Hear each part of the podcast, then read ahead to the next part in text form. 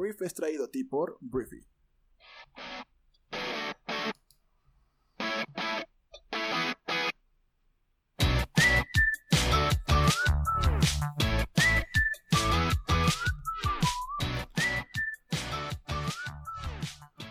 Ah, muy buenos días, muy buenos días, Briefers. Bienvenidos a esto que es el Brief para este viernes 3 de abril. Yo soy Arturo Salazar, tu anfitrión y uno de los fundadores de Briefy. Y bueno, el día de hoy. Ay, qué caray. No, no sé cómo me voy a comportar el día de hoy. Voy a hacerte bien franco porque hay muchas cosas que quiero platicar. Pero voy a hablar de dinero. Voy a hablar de negocios hoy en México. Voy a hablar de cómo el gobierno necesita hacer ciertas cosas fiscalmente hablando. Después voy a hablar de cómo toda la gente es tan fácil de manipular en este país. Y eso me sacó el tapón hace rato, me sacó el tapón ayer también. Y, pues hoy voy a intentar explicar cómo neta están haciendo lo que quieren con la opinión pública en este país. Y es muy triste que todo el mundo cae. a partir de ahí voy a empezar a hablar de un contexto internacional, del COVID, del coronavirus, este, y voy a eh, intentar pues, empaquetar todo esto para que te vayas bien informado el día de hoy. No me presenté, creo. Ah, no, sí me presenté. Lo que no dije es, ¿qué es esto? El Brief es un programa, si eres nuevo en este programa, bienvenido, en el que te platicamos las noticias más importantes del mundo. Entonces, hoy, como puedes ver, algo ando un poquito disperso, estoy intentando bajar toda la información que voy a decir, porque yo generalmente no tengo guion para, hablar. Em, y voy a empezar hablando de negocios. Voy a empezar hablando de negocios y de economía y de cómo México está con un rompecabezas que está complicadísimo, está complicado de armar, pero lo que sí requiere es ciertas actividades y ciertas acciones por parte de gobiernos y de personas y de empresas para que funcione y pues salgamos adelante de este problema en el que nos estamos sumergiendo apenas. Empezamos hablando de lo que está pasando a nivel económico. El pronóstico para el crecimiento económico de este año es, eh, es, muy, es muy sombrío. Es muy sombrío. El día de ayer el Bank of America, que es un barco estadounidense, dijo que este año vamos a contraernos un 8% económicamente hablando por el COVID-19. El 19 de marzo, hace apenas que son 13 días, más o menos, dos semanas vamos a decir, ya nos habían estimado una caída del 4.5% del PIB en este año. El banco sugirió el día de ayer que la política fiscal y monetaria van a ampliar el choque económico en el país. Y aquí es cuando empieza uno de los francos que quiero atacar, que es la política fiscal y monetaria que quieren aplicar en estos momentos en el gobierno federal. ¿Qué está pasando con esto? Ahí te va. Durante ya algunos días, y no, hemos, no habíamos dicho nada aquí porque habíamos estado viendo cómo se estaba desarrollando, los empresarios del país, y con empresarios no me estoy refiriendo, con eso quiero empezar, caray. Con el empresario no me quiero, no me refiero únicamente al empresario que le puede tocar la puerta a Palacio de Gobierno a Andrés Manuel López Obrador o al que tiene 3, 4 empresas cotizando en bolsa. No me refiero a los multimillonarios de México.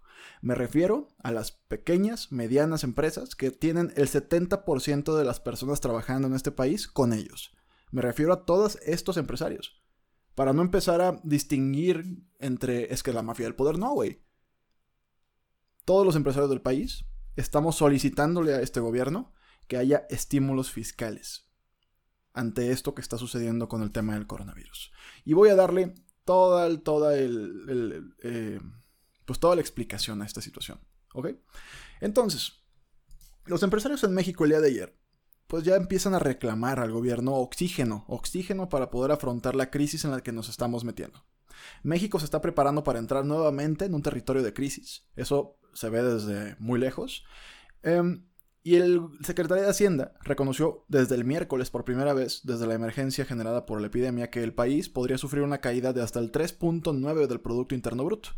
Su pronóstico tiene un rango de o crecemos 0.1% y su rango va hasta de crecer 3.9%. Andrés Manuel López Obrador el día de ayer dijo que no está de acuerdo para variar con lo que dice la Secretaría de Hacienda, su Secretaría de Hacienda, entendiendo que el año pasado, cuando no teníamos crisis, cuando no teníamos COVID, en el que Hacienda decía que no íbamos a llegar al 2% de crecimiento, Andrés Manuel también dijo, ¿sabes qué? No estoy de acuerdo. Sí vamos a llegar, es más, se va a quedar corto y vamos a crecer un poquito más del 2%. ¿Qué pasó? Decrecimos 0.1%. Entonces, ya estamos viendo cómo, pues en el tema de, o sea, en el tema de pronósticos, Andrés Manuel ya lleva un strike. El pronóstico que da ahora otra vez su Secretaría de Hacienda tampoco le parece adecuado. Tampoco cree que sea el real. Que vamos a, va a ser distinto, ¿no? Que no, vamos, no nos va a ir tan mal con esta contingencia. El tema aquí es que pues, el cálculo sigue siendo optimista, el de Hacienda, comparado pues, a los diferentes bancos e instituciones que nos ponen literalmente en la lona, ¿no? 5%, 6%, 7%, 8% de decrecimiento. Entonces, ¿cuál es el tema aquí? Está en manos del gobierno federal suavizar este golpe. Y los empresarios ya reclamamos. Y hasta ahora sin éxito. Medidas de apoyo fiscal. Y por eso, el anuncio que el presidente hará el domingo, atención, este domingo que viene, va a revelar las medidas de reactivación económica que pues están despertando una gran expectación para todo el país. Porque estamos preocupados. Estamos preocupados porque los empresarios que todavía no llegamos a ser esos grandes, grandes, grandes empresarios, tenemos gente en nómina y tenemos personas que dependen de nuestra actividad económica. ¿Y qué están pidiendo los empresarios? La iniciativa privada esperó pues esta semana señales de oxígeno en el comienzo de esta crisis que ya comienza a tomar forma, que sin duda va a afectar a la generación de ingresos, y el Consejo Coordinador Empresarial, una de las principales organizaciones patronales en México, había pedido al gobierno una moratoria de seis meses en la presentación de declaraciones anuales que vencían su plazo el 31 de marzo. Proponían en su lugar pagar en 12 parcialidades los impuestos y sin recargos. Andrés Manuel dijo que eso, eh, dijo no en, o sea, dijo que no porque lo considera una postura em, congruente con su política de evitar la condonación de impuestos. Dijo que así era antes, que no pagaban los impuestos los de arriba y utilizaban la excusa o más bien de excusa la crisis para no pagar impuestos. El no pago de impuestos se justificaba con el supuesto crecimiento económico, pero ¿qué sucedió durante el periodo neoliberal? No hubo pago de impuestos y no hubo crecimiento, fue lo que dijo desde el miércoles, ¿no? Esto le dio en la turbomadre al peso, que se depreció todavía más, porque pues uno decía, bueno, Andrés Manuel, di algo para que pues los mercados digan, ah, sí, pues vamos a salir de esta. Nada, nada de condonación de impuestos. Y en un tema de, impuestos, Andrés Manuel tiene un punto a su favor México recauda en impuestos solamente el 16% del Producto Interno Bruto, que es el monto más bajo de todos los países de la OCDE. Entonces, ¿dónde nos deja esto parados? Por un lado, estoy de acuerdo en el que México necesita recaudar más impuestos. Necesitamos dejar de hacernos güey y de estar haciendo evasiones y de estar haciendo eh, trucos de compra y venta de facturas. Sí, tenemos que hacer eso porque el dinero se requiere para que nuestro país crezca. Pero por otro lado, Andrés Manuel, güey, es el coronavirus lo que tenemos encima. O sea, el escenario cambió. O sea, yo estoy, yo estoy eh, consciente de que hay una política en la cual se le condonaron, ya no va a haber una condonación de impuestos a grandes empresas, lo cual, pues, yo soy de las personas que creo que las grandes empresas tienen que pagar también impuestos, como si todos pagáramos impuestos, no solamente con esas estrategias fiscales que al final no pagan, ¿no? Pero eso estoy de acuerdo. Pero el escenario cambia a la hora de que tienes un país total, o sea, enterito, no solamente las empresotas, sino todas las empresas de este país, pidiéndote una prórroga o medidas de saneamiento o medidas más bien de aligeramiento de carga para poder soportar lo que son los empleos. Entonces, el desaire del presidente de México, pues llegó horas después de que la administración les arrancara la promesa de no despedir empleados a largo, a largo de este mes que apenas va empezando, que dura la, declaratoria de la emergencia sanitaria que se emitió el lunes pasado. Entonces, en la noche de ese día, Marcelo Ebrard dijo que nadie puede privarse de su salario hasta el 30 de abril. La promesa parece difícil de cumplir, sobre todo para un universo de casi 4 millones de empresas pequeñas y medianas, que concentran más del 70% del empleo. Entonces, a la mayoría les va a parecer muy difícil, si no imposible, sobrevivir a una condición de cero ingresos por ventas y a la vez sostener el 100% de sus plantillas laborales con el 100% del pago puntual de impuestos y contribuciones. Simplemente será imposible cumplir, es lo que dijo Francisco Cervantes, que es el presidente de la Confederación de Cámaras Industriales Concamen. Y tú dirás, bueno, esto ya es muy fifí, ¿no? Esto es muy fifí, porque los grandes empresarios dicen esto, es como, ok, lo que están diciendo los empresarios es que las pequeñas empresas también ya sufren el desplome de ingresos, las pequeñas empresas, los changarros, las pequeñas cafeterías, los restaurantes chiquitos, o sea, las personas que no son los dueños de Televisa o de TV Azteca o los dueños de una acerera, o sea, no, son las personas que están con servicios, con cafés, con, te digo, todas tiendas de ropa, o sea, que están en su emprendimiento a un nivel de micro y pequeña empresa. Esas ya sufrieron el desplome de ingresos y la escasa flexibilidad para reducir su plantilla laboral. Ellos probablemente no tienen un guardadito o un acceso a un crédito así de emergencia o, o sea, activos que puedan vender. No.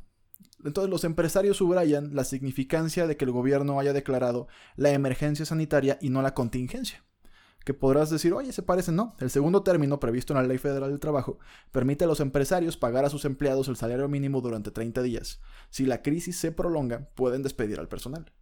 Se tienen todos los efectos de la contingencia en este momento en México, pero no tenemos el nombre.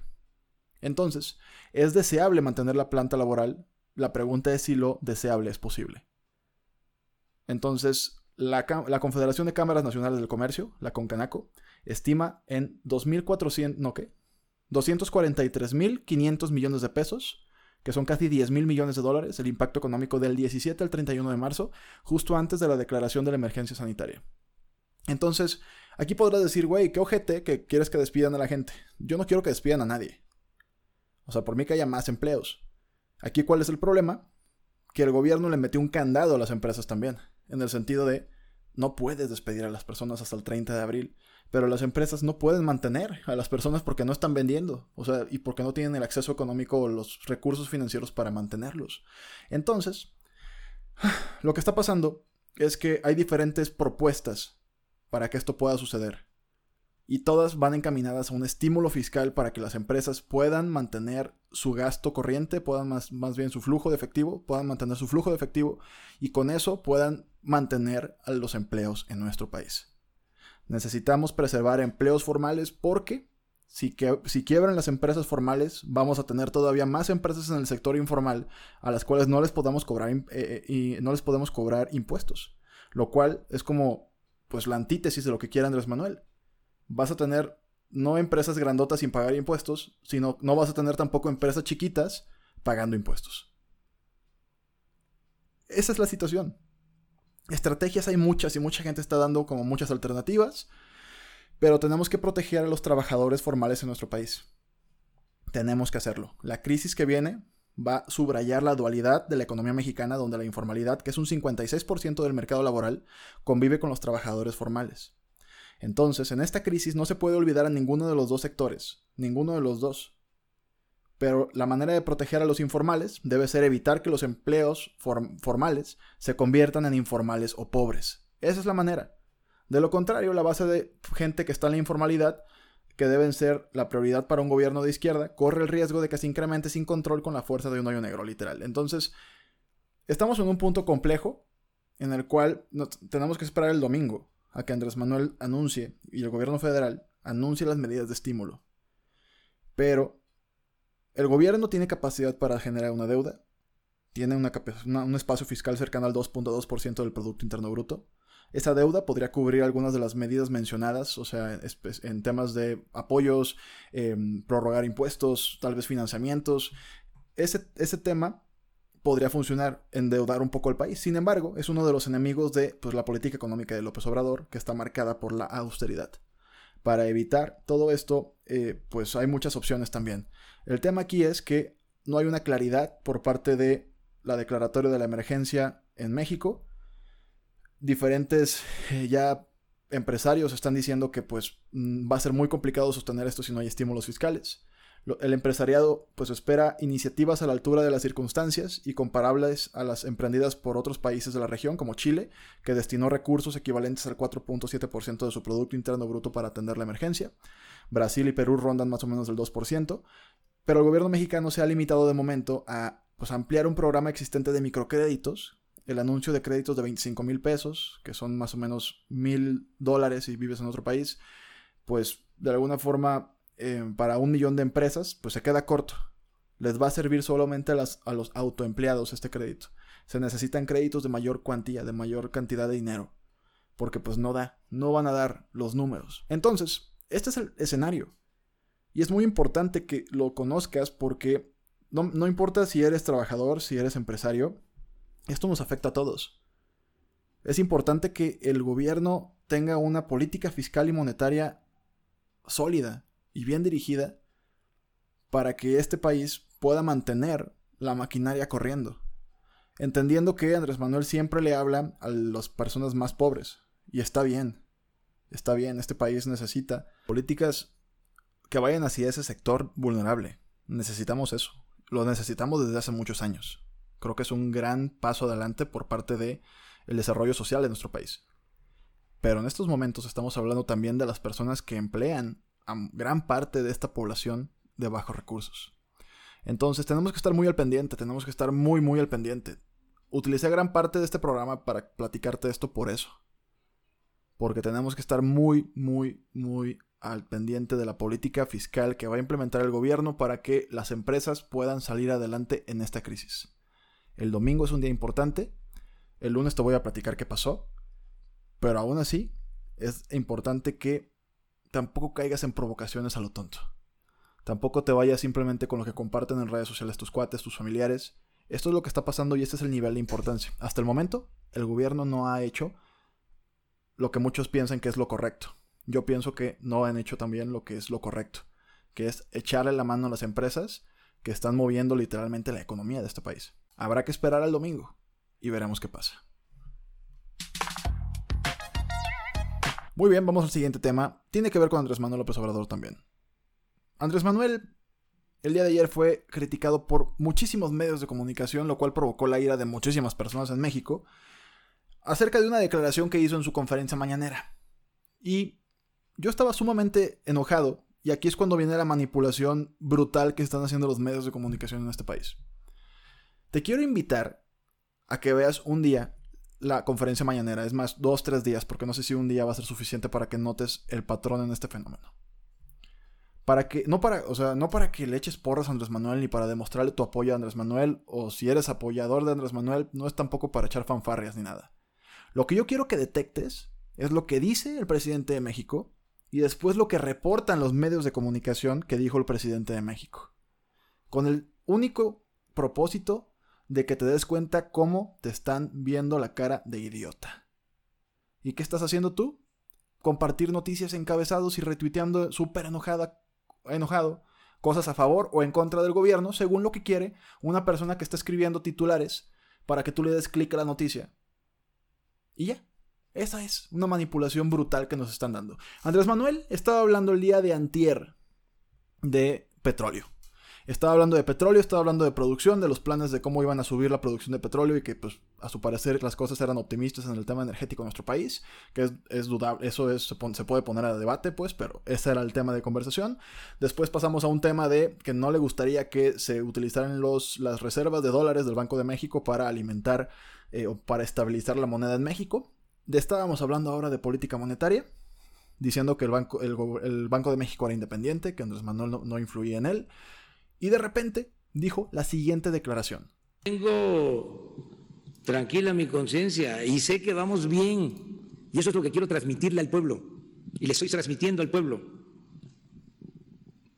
Vamos a salir adelante. Ayer usé por primera vez el término crisis transitoria. Eso no va a tardar. Y vamos a salir fortalecidos. Y vamos a salir fortalecidos porque no nos van a hacer cambiar en nuestro propósito de acabar con la corrupción y de que haya justicia en el país. Por eso vamos a salir fortalecidos. O sea que nos vino esto como anillo al dedo para afianzar el propósito de la transformación. Eso fue lo que dijo Andrés Manuel. Andrés Manuel lo que estaba diciendo en ese momento era que toda la presión por parte de organismos internacionales para que se le inyectara dinero a las arcas de, o sea, más bien para que se le inyectara dinero al mercado, pues y que el dólar bajara y todo esto, era algo que no se iba a permitir. A pesar de la crisis, a pesar del coronavirus, a pesar de todo esto, no se iba a permitir ese tipo de influencias porque ya son otros tiempos y la corrupción ya se acabó, porque decía que los sistemas financieros y las instituciones financieras nunca perdían dinero, por, porque al hacer estas, estas recomendaciones y el gobierno acatarlas, entonces se veían beneficiados por cualquier tipo de tiempos de crisis o no crisis. A eso se refería Andrés Manuel. Sin embargo, los medios de comunicación reconocidos nacional e internacionalmente, sus titulares decían algo así como López Obrador dice, el coronavirus vino como anillo al dedo para la transformación. Esto nos vino como anillo al dedo para afianzar el propósito de la 4T. Crisis vino como anillo al dedo para afianzar la transformación. crisis por COVID-19 es transitoria y nos vino como anillo al dedo para consolidar la 4T. Es una jalada. Es una jalada porque ¿qué sucede? Que como la gente no lee las noticias, solamente lee los titulares, entonces obviamente esto los hace enojar a un nivel brutal, porque que dicen, Andrés Manuel eres un estúpido porque este, estás utilizando la crisis del coronavirus para beneficio político. Estás politizando todo esto. Cuando incluso hay, es que me da mucho coraje, cuando entras a las noticias, literalmente hay medios de comunicación de renombres así muy importantes que siguen hablando de eso, o sea, de cómo el coronavirus es la crisis de la cual está hablando Andrés Manuel. Y Andrés Manuel, si tú ves 10 minutos, no, ni siquiera son 10, son 6 minutos de la conferencia, pues, y entiendes el contexto de cómo llegó a esa declaración, que además es una declaración como lo escuchaste de tal vez 40 segundos, entiendes. Aclaro algo, no estoy defendiendo a Andrés Manuel. Yo creo que lo estamos haciendo muy mal con el tema de Pemex y yo creo que lo estamos haciendo muy mal con el tema económico. Yo creo que lo que ya hablé, lo que acabo de decir, creo que lo, lo valida, ¿no? O sea, cómo el gobierno no está actuando en temas que necesita actuar en temas económicos en nuestro país. Pero de eso, que a, manipular a la población, esta manipulación que está sucediendo por parte de los medios de comunicación, eso es una historia totalmente distinta. Y se me hace muy injusto porque esto es culpa de los medios y culpa de la gente. culpa de la gente porque confían en los medios y culpa de los medios porque lo que quieren es generar tráfico para que la gente le dé clic a la hora de que diga, ay, ¿cómo que Andrés Manuel eh, dice que el coronavirus es bueno para la 4T? Clic. Eso es a mí lo que me hace enervarme, literalmente. Entonces, por favor, haz el ejercicio. Ve, te, lo juro, no es, no es, divertido. Obviamente no es divertida la, la mañanera, no es divertida. Pero date cuenta, amiga, amigo, de cómo lo que se dice y lo que se publica no es lo mismo. Hay pocos medios de comunicación que literalmente son, son planos con lo que se dice.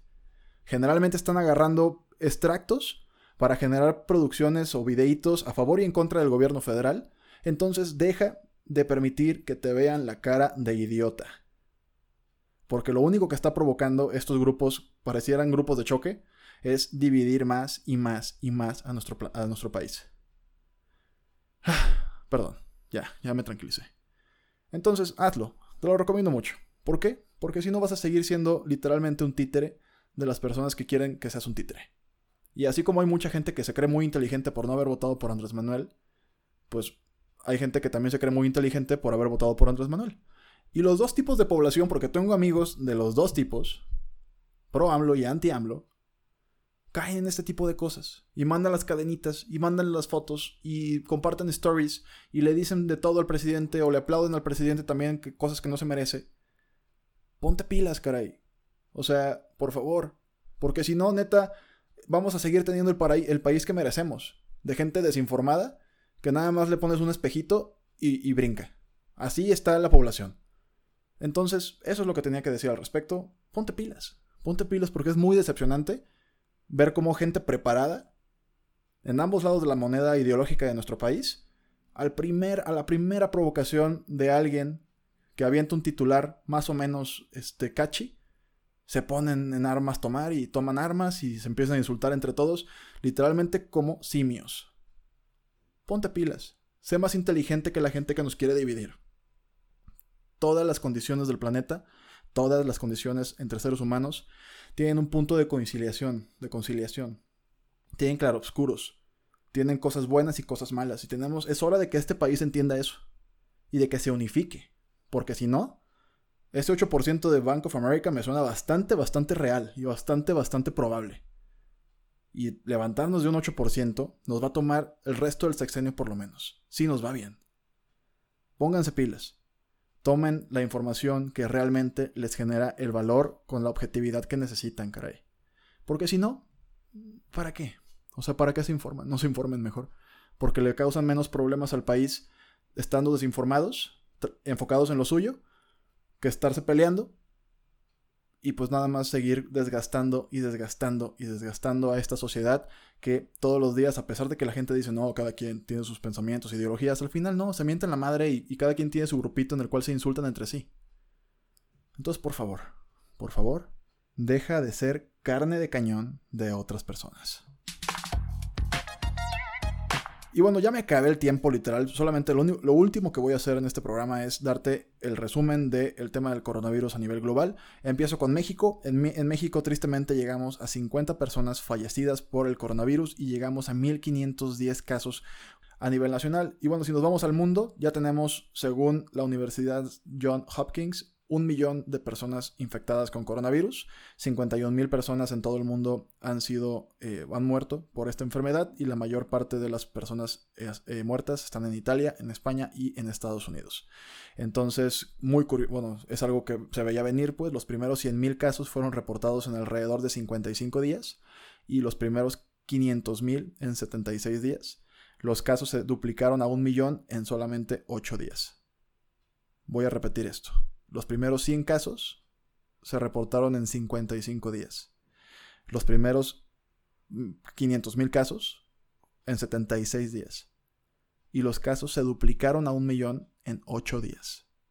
La única recomendación que tengo para ti es guárdate. Lávate las manos, cuídate mucho.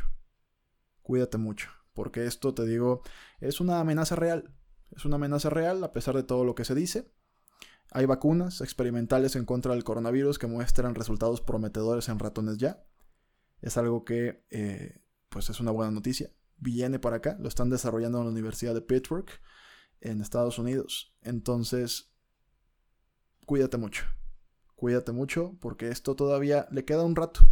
Le queda un tiempo para que, para que deje de ser una preocupación no solamente en México, sino a nivel global. Los diferentes países del planeta están generando medidas para que esto este, se mejore. Sin embargo, el empleo de Estados Unidos está muy bajo. En las últimas dos semanas, casi 10 millones de estadounidenses solicitaron una prestación por desempleo, que es un apoyo que da el gobierno. Brasil también está tomando medidas importantes en una renta básica, o sea, un pago básico para 60 millones de trabajadores informales durante tres meses. En México seguimos sin tomar una acción concreta, más que más o menos adaptar los programas sociales que ya teníamos. El domingo es un día importante. El domingo es un día importante porque pues, el presidente nos va a decir de qué manera su gobierno va a pues, enfocarse en intentar resolver esto. Pero si algo nos puede quedar bien claro es que no lo puede hacer solo. Es imposible que México salga adelante solamente por el gobierno que tenemos. Esto va a requerir de todas las manos que podamos tener. Va a requerir de toda la solidaridad, de toda la empatía, de todo lo que podamos hacer todas y todos los mexicanos, extranjeros, todo el personal que viva en este país. Porque la afectación va a ser grave, el golpe va a ser fuerte y va a requerir sacar lo más valioso que tengamos cada uno de nosotros. Sí se puede, por supuesto que se puede. Pero tenemos que estar muy conscientes de que, por lo pronto, tenemos que jalar y trabajar en la misma dirección.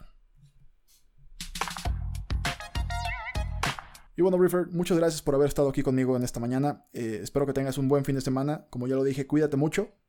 Cuídate muchísimo. Sigue tomando todas las medidas precautorias.